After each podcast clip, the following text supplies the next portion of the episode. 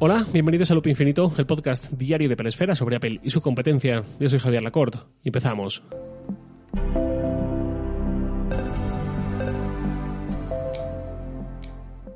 Cuando hay un evento como la WWDC, con la keynote, con la presentación inaugural, con tantas novedades tan interesantes para mucha gente, nuevo iOS, nuevo iPadOS, nuevos sistemas también para el reloj, para los Mac, eh, encima nuevo hardware con nuevo MacBook Air, nuevo MacBook Pro 13 pulgadas, pues son muchas distracciones, digamos, o muchos focos a los que poner la atención de elementos que nos interesan que hacen que nos olvidemos un poco o no prestemos mucha atención a otras novedades menores, pero que también pueden tener mucha chicha, ¿no? Mucho que rascar.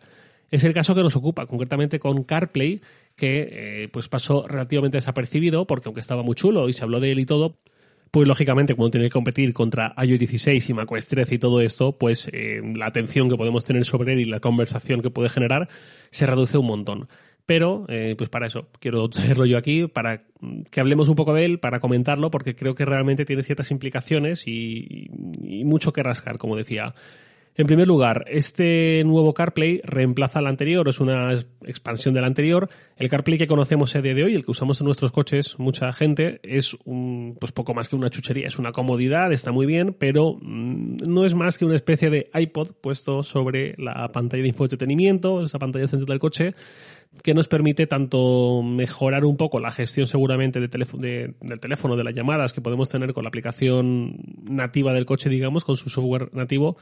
eh, pues bueno, mejora esa parte. Tiene también la parte de mensajería por voz con WhatsApp y con eh, los mensajes, con iMessage. Tiene también aplicaciones nativas eh, muy bien hechas, muy bien resueltas, tanto para la música como para los podcasts. Y alguna cosita más, pero en general es, pues eso, es un complemento que está muy bien, pero poco más. En el caso de este nuevo CarPlay es muchísimo más que eso, porque para empezar ya no solamente ocupa una sola pantalla con esa parrillita de iconos y poquito más, sino que eh, para empezar ocupa todas las pantallas que tenga el coche, todas, ya sean alargadas, ya sean en en vertical, ya sean apaisadas, ya sean eh, una, dos, tres, una muy grande, dos unidas, lo que sea, todo lo va a llenar CarPlay y lo va a llenar con mm, distintas interfaces según la ubicación, en la que también caben widgets y caben, pues bueno, un montón de diales, mapas, etcétera. Y sobre todo, una cosa que está muy chula es que es todo súper personalizable y hay un montón de opciones eh, que enseñó Apple, tanto de pues, elementos visuales más tradicionales, pues más analógicos, relojes un poco como los de toda la vida, como indicadores puramente digitales donde no hay ningún ornamento, sino que solamente por los dígitos y poquito más y todo se centra pues en información más útil, digamos, para el conductor. Eso está súper bien, está súper chulo, pero es que además hay un montón de eh, integraciones, como creo que lo comenté hace un par de días, integraciones de los propios controles del coche. Es decir,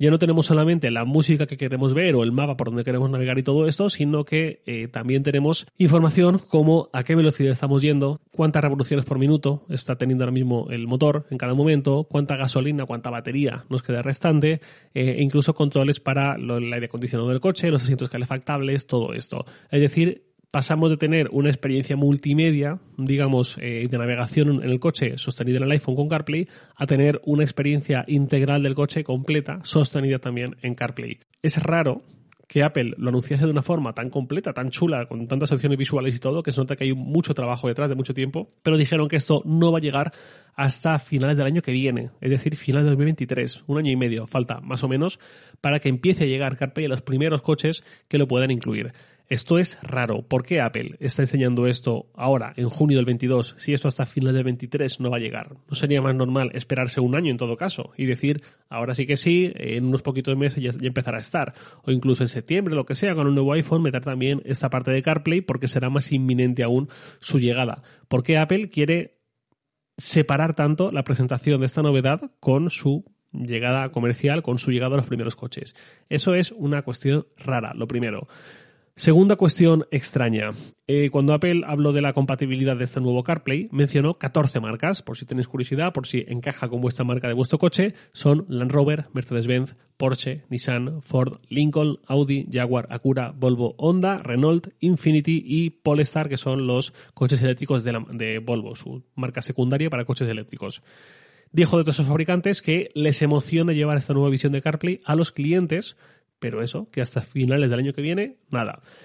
Y por supuesto, esto también será compatible con coches mm, cuyas pantallas y cuya disposición interna de salpicadero y de las pantallas de infotenimiento y de información al conductor detrás del volante y todo esto encajen con el nuevo CarPlay. Entiendo que coches como el mío no van a cambiar nada porque yo solamente tengo esa pantalla pequeña en comparación en el centro del salpicadero. Entonces esto también es raro. ¿Qué raro? Que solo han dicho 14 marcas. 14 marcas soportarán este nuevo CarPlay o más o menos Apple ha anunciado esa cierta compatibilidad que habrá que ver luego el día de mañana cómo es exactamente y cómo no es, pero al menos ha anunciado esos 14 fabricantes. ¿Por qué es raro? Porque ahora mismo, a día de hoy, el CarPlay actual que ya conocemos es soportado por 64 fabricantes.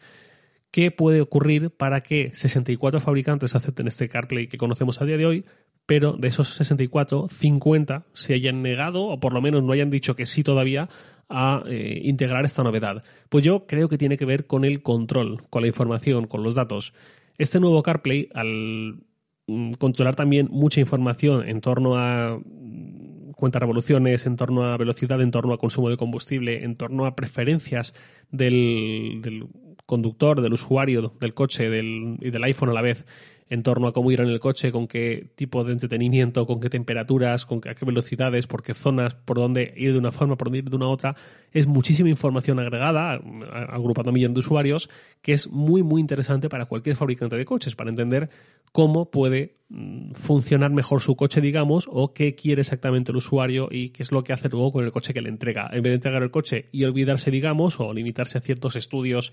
eh, y focus groups y todo esto, pues pasa a tener la información completa de cada vez que esa persona, que ese conductor coge su coche y va de un lado a otro, pues pasa a tener toda esa información agregada. Esa información, como digo, es muy valiosa, sobre todo para un fabricante que eh, quiera dar próximos pasos. Apple, llevamos un montón de años con rumores, con filtraciones en torno a que está trabajando en un coche. No sabemos exactamente qué tipo de coche o qué tipo de producto relacionado con un coche será finalmente, pero llevamos muchos años con ese rumor. Y esto puede ser importante porque Apple con este nuevo CarPlay va a ganar una barbaridad de información, de datos de muchísimos fabricantes, de muchísimos, muchísimos conductores alrededor del mundo sobre sus conducciones y pues toda la información que se extrae de millones de trayectos en coche. Esto lo puede usar en su beneficio. ¿Cómo? Pues ya sea mm, para entrenar o para mejorar la propuesta que el día de mañana llegará quizás de un coche eléctrico, cosa que no creo,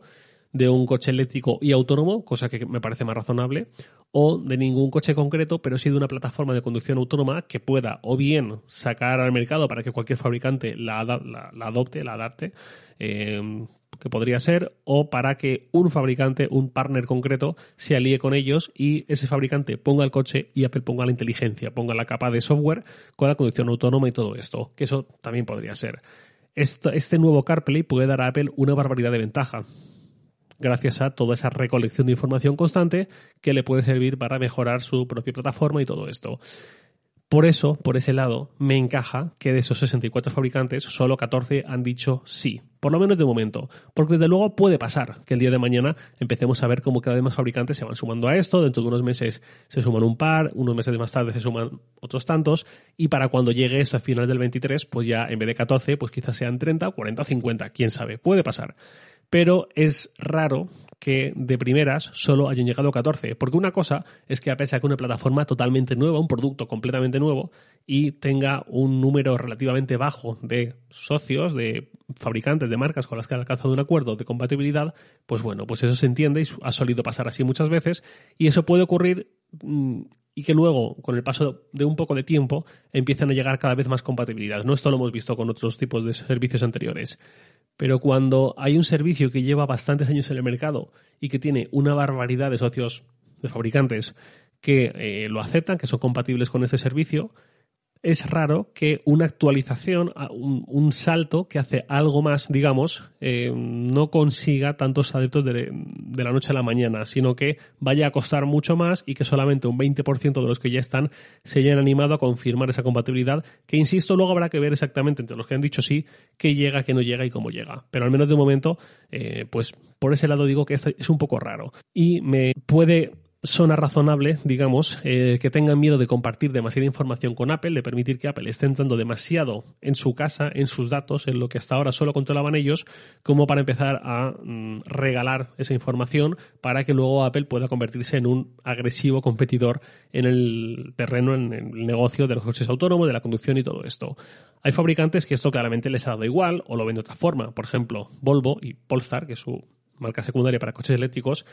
hace un montón que ya se entregaron completamente a Android Auto, que luego se rebautizó Android Automotive y todo esto, y no tiene ningún problema en ese sentido en que Google tenga absolutamente toda la información que pueden sacar estos coches. Pero hay otros fabricantes que seguramente lo ven de otra forma. Por ejemplo, Volkswagen, fabricante alemán, además parte de un grupo muy grande, ya dijo que habían contratado 10.000 ingenieros de software porque necesitaban convertirse en una empresa de software, pues casi que dijeron para sobrevivir. Dijeron que si se convertían en una empresa de hardware únicamente, estaban condenados a convertirse en una commodity. Commodity, por si hay algún despistado, son los productos mm, que son indistinguibles de lo de su competencia, ¿no? Cuando eso ocurre a todo un género. Por ejemplo, es lo que pasa con eh, pues la fruta, por ejemplo. Pues nos da igual quién nos esté proporcionando muchas veces un plátano que si sale del mismo sitio, del mismo clima y del mismo tipo de cosecha, pues saben exactamente igual. O el agua. Me da igual si el proveedor de mi ciudad, el que suministra la alcantarilla y todo esto eh, se llama de una forma, el de tu ciudad de otra, porque lo que nos llega a casa cuando abrimos el grifo es lo mismo. En cierta forma pasó también con las telecos. Mm, puede haber ciertas diferencias y hay quien tiene tarifas mejores y peores y orientadas más en unos tipos de productos y otros,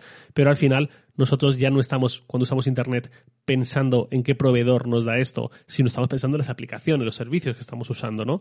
Pues a eso es lo que se refería Volkswagen con que no querían convertirse en una commodity. Entiendo que para muchas, muchos fabricantes de coches va a ser una cuestión muy similar. No queremos compartir estos datos con Apple ni con un gran fabricante tecnológico, porque si no, lo que nos puede hacer diferentes y lo que más nos puede definir puede acabar evaporándose porque es otro el que lo pone y perdemos control y perdemos relevancia en el mercado y perdemos ingresos por ahí. Porque esto es algo que además ya hemos visto en otros sectores. Por ejemplo, cuando salió Apple Pay aquí en España, año 2017, a finales del 17 creo que fue, final del 16, perdón. Finales del 16 sale Apple Pay eh, y durante todo el año 2017 solo había un banco compatible con Apple Pay. Y recuerdo reportajes en prensa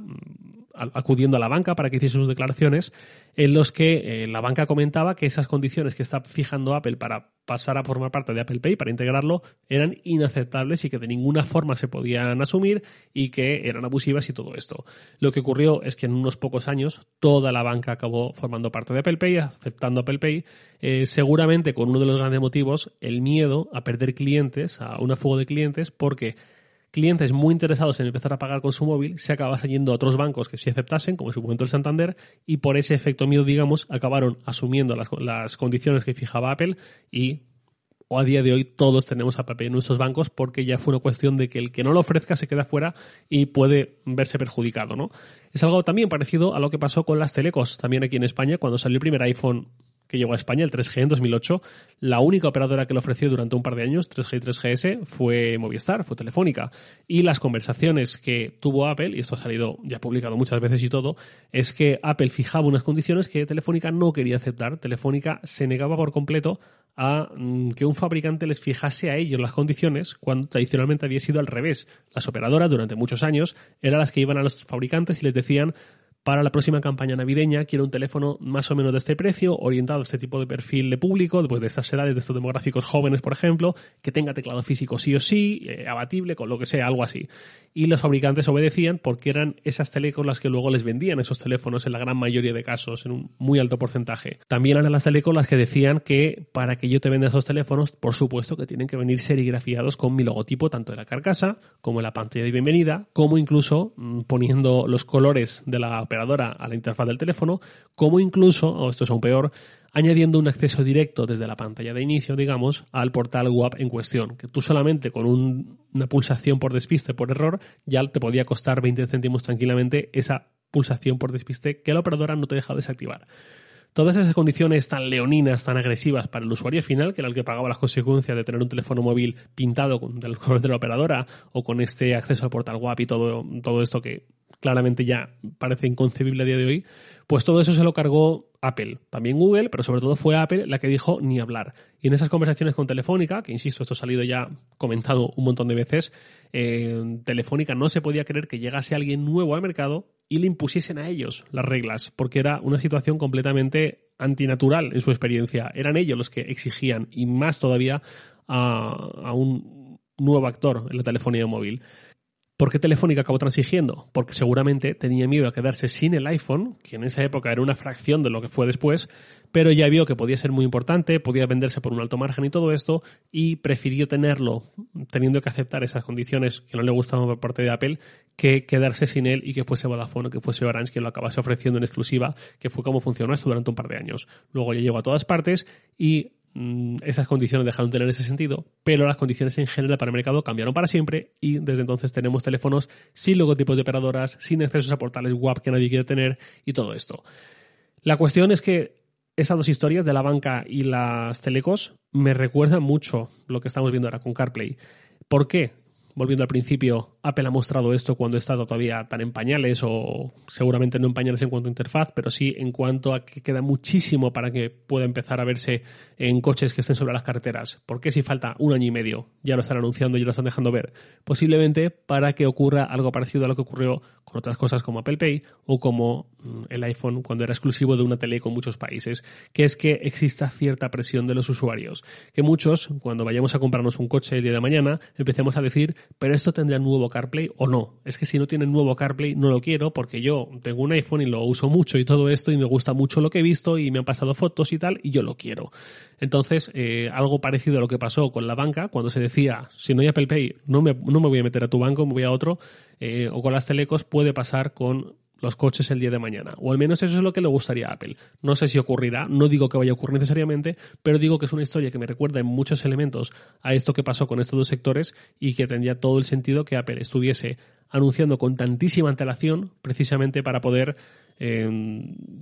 ir ejerciendo esa presión y que los fabricantes tengan un año y medio para pensárselo, para replanteárselo y que acaben pensando por el aro también y que Apple, además de ser cada vez más ubicua y tener mucho más control en nuestra muñeca, en nuestro bolsillo, en nuestra casa, en los auriculares, en un montón de sitios, también lo tengan en nuestro coche a un nivel al que todavía hoy no lo tienen. Insisto, no digo que sea lo que tenga que pasar, pero creo que es algo que tiene mucha lógica. Y ahora sí, porque me estoy quedando sin voz, nada más por hoy. Lo de siempre, os leo en Twitter, arroba jlacort, y también podéis enviarme un mail a lacort.sataka.com. Loop Infinito es un podcast diario de Peresfera, publicado de lunes a viernes a las 7 de la mañana, hora española peninsular, presentado por un servidor, Javier Lacort, y editado por Santi Araujo. Un abrazo y hasta mañana.